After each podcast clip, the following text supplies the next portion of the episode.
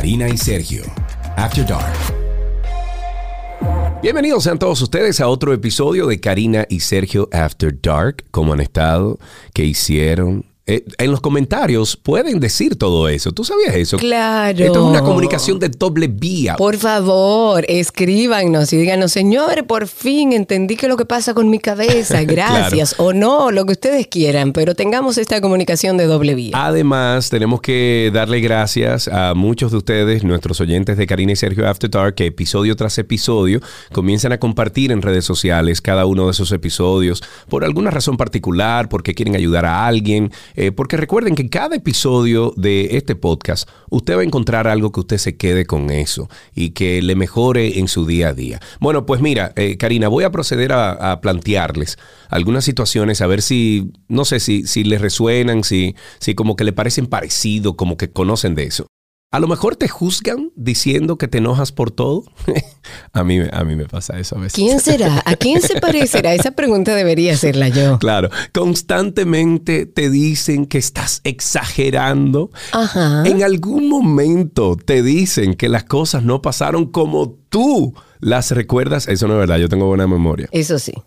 Bueno, pero si, si has contestado que sí a esta pregunta que he hecho, eh, podrías estar siendo víctima del gaslighting. El gaslighting, que quizás muchos de ustedes dirán, ¿qué diantres? ¿Qué es eso? Eso es como, bueno, para hacer una traducción, luz de gas, eso puede hacer a una persona, o digamos que es una forma de abuso psicológico que consiste en manipular la percepción de la realidad del otro. Es el abuso emocional, digamos que más sutil. Es una forma de manipulación que se utiliza mucho para hacer que la víctima dude hasta de su propio criterio.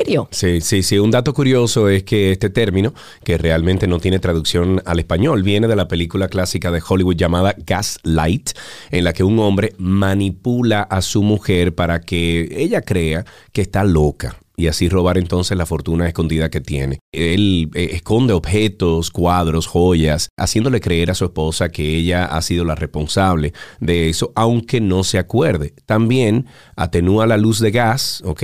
No había electricidad en esa película, o sea, durante la película. Entonces él, atenúa la luz del gas y le hace creer que el fuego sigue brillando en la misma intensidad que antes. Esto es como un lío que vamos a ir desarmando entre nosotros y para hablar y conocer más detalles del gas Lighting, nos sentamos con la doctora María Virginia González. Ella es médico psiquiatra especialista en psiquiatría forense. Ella además es docente universitaria y está especializada en rehabilitación psicosocial. Doctora, bienvenida, gracias por estar con nosotros. Muchas gracias, Karina y Sergio, por la oportunidad de compartir con ustedes en este espacio que permite hablar sobre temas de salud mental que tanto lo necesitamos. Qué bueno que está con nosotros desde su perspectiva, desde su experiencia como profesional en la materia. ¿Cómo se define el gaslighting y por qué no hay un término en español de esto? ¿Qué es lo que pasa? Yo creo que la palabra, aunque muchos no la conocen, se ha cualquierizado un poco, porque como tú bien mencionabas, es en base a una película que se llamaba Gaslight, que primero fue una obra de teatro y luego se hizo película. El término gaslighting, aunque es nuevo, se ha hecho siempre la conducta, es manipular al otro para alterar la percepción de la realidad y hacer que el otro crea que tiene problemas mentales o que está confundido con respecto a una situación en particular. Pero yo creo que para poder entender el gaslighting como tal, tenemos que contextualizar la película porque es mucho más allá del hecho de que él le mueve las luces, que hace algunos ruidos. Si me permiten, voy a contextualizar con la historia de la película y nos va a permitir entender un poco más sobre el gaslighting como tal. Ok. Porque la actriz de la película, el personaje se llama Paula, tiene 14 años, ella es huérfana y vive con su tía, que es una cantante de ópera, la más popular del mundo. Ella llega un día a la casa y se encuentra que un hombre acaba de asesinar a su tía para quitarle las joyas. Entonces Paula luego se va a Italia a estudiar ópera y allá conoce un hombre que en poco tiempo la enamora y en menos de dos semanas ellos se casan. Lo que Paula no sabe es que el hombre que asesinó a su tía, por el cual ella ha tenido un trastorno de estrés postraumático, síntomas de ansiedad, no puede dormir, no puede comer y tiene pesadillas constantes con respecto a la muerte de su tía, es el hombre que se está haciendo pasar por su esposo, pero con otro nombre. Entonces, cuando ellos se casan, Paula confiada, Paula enamorada, muy poco tiempo, todo pasó muy rápido, él la idealizó, él la puso como la mejor de todas, él comienza a tener una conducta en la cual él empieza a decir que ella tiene problemas, que ella se está robando las cosas, porque aparte del moverle las luces y de hacer ruido en la azotea, él comienza a poner objetos de él que supuestamente están guardados en otra parte, se pierden y aparecen en su cartera. Y ella se niega, pero es que yo no puse eso ahí, no puedo ser yo. Llega un punto donde Paula ni siquiera sale afuera, porque cuando ella va a una fiesta, le hace un drama con un reloj y ella se pone histérica. Entonces él la convence, tú no puedes salir de tu casa, tú no puedes socializar con la gente, porque realmente tú tienes problemas, para tus nervios no te convienen. Pero lo que el esposo de ella quiere es encontrar las joyas de la tía y también incapacitarla para que la metan en un centro de salud mental y así entonces él quedarse con la fortuna. Bueno, básicamente lo que él estaba armando era un cuadro de desequilibrio que no existía, pero que obviamente tratándose de él, que es la persona que supuestamente, entre comillas, más la quiere a ella, es su esposo. Correcto. Ella confía en su opinión y confía en su perspectiva de las cosas y entonces le crea todo este... Todo este gaslighting. Gaslighting. Le crea, exacto, le crea todo este, todo este trauma a la chica, ¿verdad? Trauma, claro. Correcto. Pero ¿qué hace a Paula ser vulnerable ante el gaslighting? El hecho de que Paula tiene traumas previos de la niñez. Paula es una persona que tiene situaciones, que migró, que se siente triste, que ha pasado toda su vida con ansiedad y eso la hace más vulnerable a que un manipulador como su esposo pueda hacerle gaslighting. Porque algo que tiene el gaslighting, que no es simplemente una manipulación simple. Todos en algún momento puede que hayamos hecho gaslighting o hayamos tratado de manipular una situación. Hasta de manera inconsciente. O, un gaslighting noble. Noble, si le podríamos decir noble, o por, lo menos vamos a decir inconsciente. Claro. Pero en este caso hay toda una historia montada con el objetivo, y ahí es donde está el caso del gaslighting, que el individuo tiene la intencionalidad de crear ese desequilibrio para obtener un beneficio a su favor. Entonces él tiene dos beneficios con ese gaslighting. Uno, una ganancia primaria, que la víctima se haga dependiente de él, que todo lo que ella vaya a hacer se lo consulte a él, que ella no salga sin él, que su vida entera gire en torno a él. Y la ganancia secundaria por la cual él está trabajando en su guion de obra de teatro es poder quitarle el dinero, poder quitarle las joyas y él quedarse absolutamente con todo mientras ella se queda atada en un centro de salud mental. Entonces la intencionalidad del individuo es importante a la hora del gaslighting. Ok, tiene que ser intencional, pero existe una explicación del por qué una persona haría gaslighting y si esta persona también sufre algún tipo de consecuencia cognitiva, porque tampoco es normal que una persona de manera intencional quiera provocar este tipo de desequilibrio en otra persona. Yo creo porque vi varios podcast de ustedes y han tratado anteriormente lo que es el trastorno narcisista de la personalidad. Y dentro de los trastornos de personalidad, aparte del trastorno narcisista, en el mismo grupo está el trastorno antisocial de la personalidad, que es como formalmente se le llama el psicópata o el sociópata. Está el trastorno narcisista de la personalidad y el trastorno límite de la personalidad. Pero en ese grupo, las personalidades narcisistas, sean hombre o mujer, porque casi siempre nos referimos al narcisista como si fuera un hombre. Pero este mismo caso pudiera ocurrir al revés. Una mujer manipula a un hombre para obtener un beneficio. Y el trastorno antisocial de la personalidad, o sea, el psicópata, son las personalidades que más tienden a manipular y a tratar de desequilibrar a otro individuo para tratar de obtener un beneficio. Porque son abusivos y suelen ser explotadores a la hora de relacionarse. No solamente con la pareja, también puede ser con un miembro de la familia. E incluso una de las áreas donde nosotros, voy a mencionar dos, una de las áreas donde más se ven las relaciones así, abusivas y de explotación en el área laboral. Nosotros vemos, por ejemplo, empresarios, CEO de grandes empresas, poco empáticos, que abusan de sus subordinados y no tienen un cese de empatía para despedirles, por ejemplo, y quedarse con absolutamente todo. E igual nosotros podemos ver en el contexto social, sin yo mencionar nombres, políticos que hacen gaslighting masivos, e incluso a nivel histórico hemos podido ver gente como Hitler, como Lenin, que hacen un gaslighting que logran que una sociedad completa se torne a favor de ellos para poder estar en contra de otra población o poder estar en contra de otra etnia. Entonces es típico de personalidades narcisistas y antisociales. Hay una película eh, que estoy buscando aquí para compartir el título porque hacen eso mismo, o sea, pero en este caso es un psicólogo que durante años, años y años manipuló a uno de sus pacientes para quitarle toda su fortuna y lo logró. O sea, le, le llegó a quitar unos 50, 40 millones de dólares, separó a este, a este paciente de toda su familia, hizo que se peleara con su única hermana, era huérfano, bueno, un sinnúmero de cosas es con actores actuales, etcétera, y puede ser una buena, un buen ejemplo para darse cuenta si alguien le está haciendo eh, gaslighting o no. Y esos casos se han visto en la vida real, déjame decirte de psicólogos y psiquiatras que se han involucrado física, sexualmente con un paciente con el objetivo de sacar algún beneficio, sea cual sea. Se han quedado con propiedades, con carros, terrenos y hasta con fortunas millonarias. En el ejemplo que nosotros tenemos de la película precisamente llamada Gaslight, eh, usted habló de que la víctima, en este caso la, chica, tenía como el cuadro perfecto para ser llevada. Sí, la víctima perfecta. Vamos a definir un poquito más eso. O sea, ¿quiénes son las personas que están más propensas a sufrir un gaslighting de alguien? Mira, yo siempre uso una frase que no la inventé yo, ni siquiera sé quién la dice, pero los extremos en algún punto se tocan. Tú puedes tener, por ejemplo, en este caso, como víctima, una persona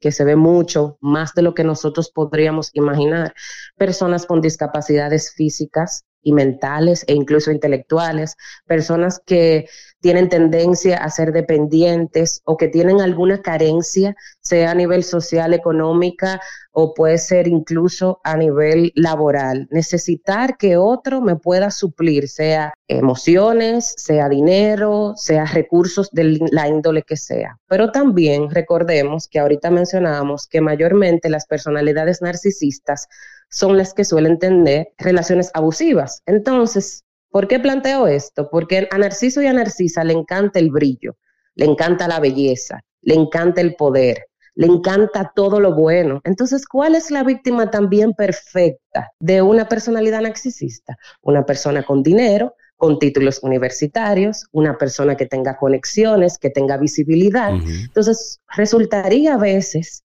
un poquito incluso loco, utilizando la palabra que no, que no es apropiada, pero sabemos a qué nos referimos, pensar que una persona independiente y con todas estas características puede ser víctima, pero es la víctima perfecta, porque miremos a Paula. Claro. Paula tiene su estrés. Paula tiene su ansiedad, pero Paula viene de una familia muy adinerada, donde las joyas y las posesiones materiales abundan.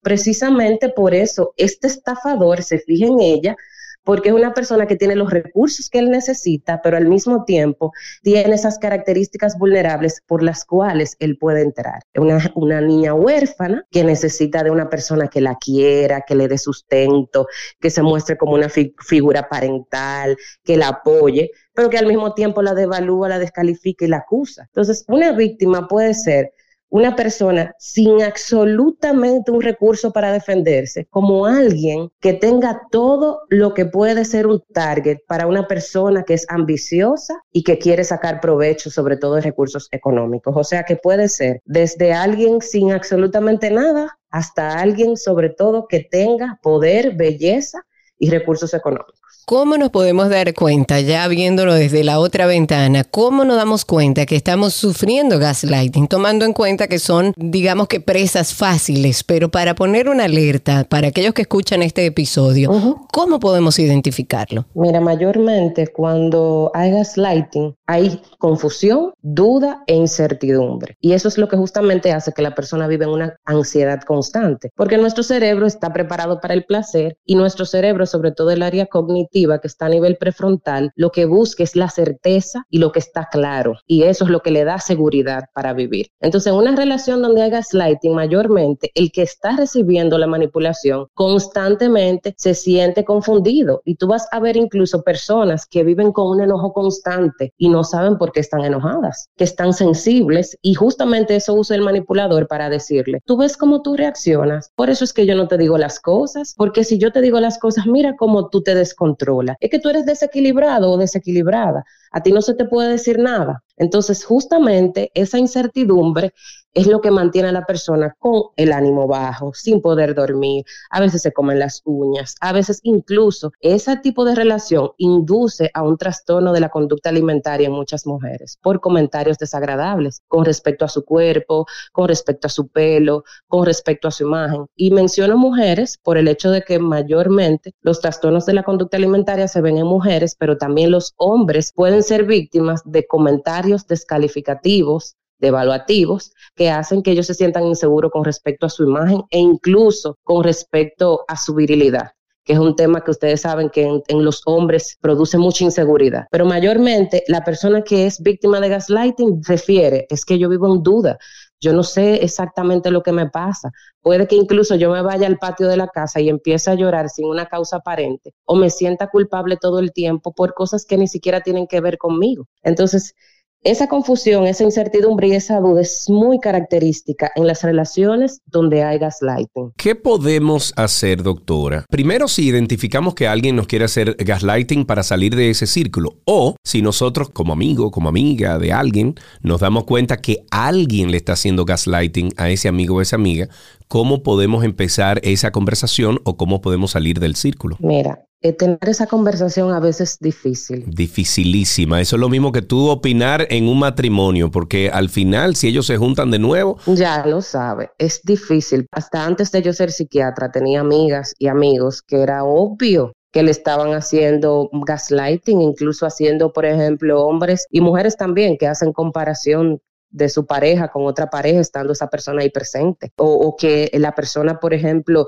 no necesariamente revisó el celular, pero vio en la pantalla alguna foto inadecuada. Y el otro se niega por más que se le muestre que sí, que eso es así. Y entonces tú no sabes qué hacer porque es la palabra tuya contra la del otro. Entonces meterte en ese círculo como alguien externo da trabajo, pero tú puedes como amigo y amiga de forma empática y que se vea que no es como tratando de chismear, hacerle entender a la otra persona la necesidad de que por lo menos reflexione acerca de su relación. Pero si ya la, el gaslighting llega a un punto de que no es solamente la manipulación psicológica, sino que también hay una agresión física o podría poner en amenaza la estabilidad mental de la persona, como casos de mujeres y hombres que han tenido ideaciones suicidas e incluso intentos suicidas por el tema de gaslighting. Entonces ya ahí hay que tener otro tipo de contacto porque ya ahí es una emergencia. Entonces se supone que una persona que está en emergencia, nuestras autoridades, vamos a decir, a nivel de salud,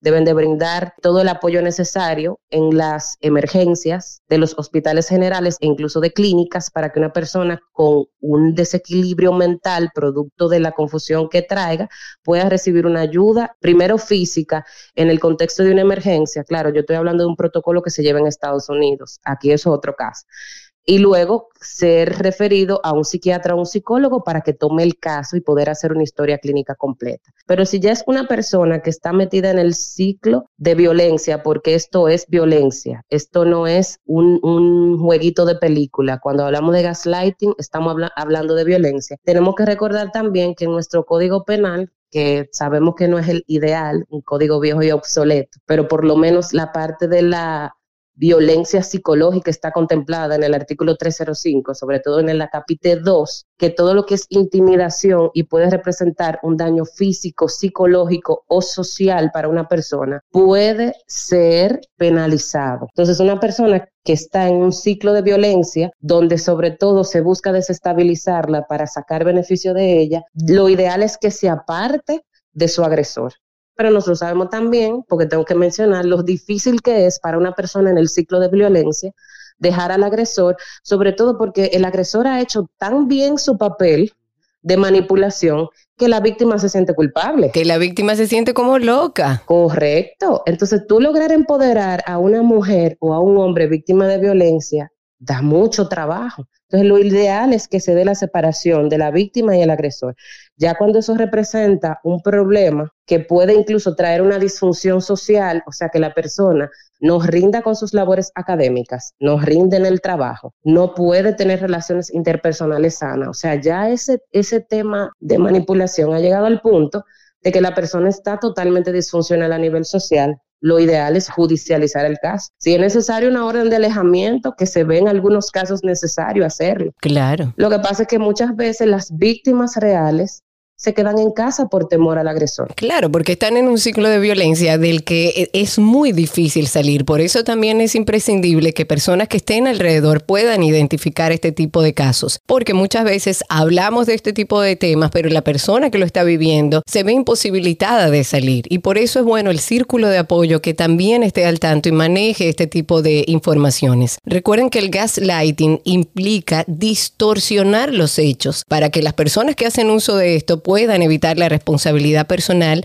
de sus propios comportamientos. Al decirle a la víctima que deberían haberlo sabido mejor, le echa la culpa a la víctima, eh, no solo por hablar, sino también por causar la respuesta de este abusador. Si ustedes sienten que están en una relación, sea del tipo que sea, en la que están sufriendo gaslighting, lo imprescindible es buscar ayuda. Aquí en República Dominicana, para los que nos escuchan en República Dominicana, tenemos a través de nuestra cuenta de Karina y Sergio After Dark en Instagram una serie de psicólogos que atienden eh, incluso de manera gratuita. Pero si nos escuchas de cualquier parte del mundo, en todos los países hay lugares y tienen herramientas para poder enfrentar esto. Así es. Doctora, muchísimas gracias por esta conversación, gracias por ayudar a nuestros amigos oyentes de este episodio a identificar a esas personas que le están haciendo gaslighting a alguien o identificar esa persona que nos están haciendo un gaslighting a nosotros. Doctora María Virginia González, muchísimas gracias. Gracias a ustedes por la invitación y esperando que quienes escuchen puedan tomar medidas para evitar esta problemática que afecta a la salud mental de tantos.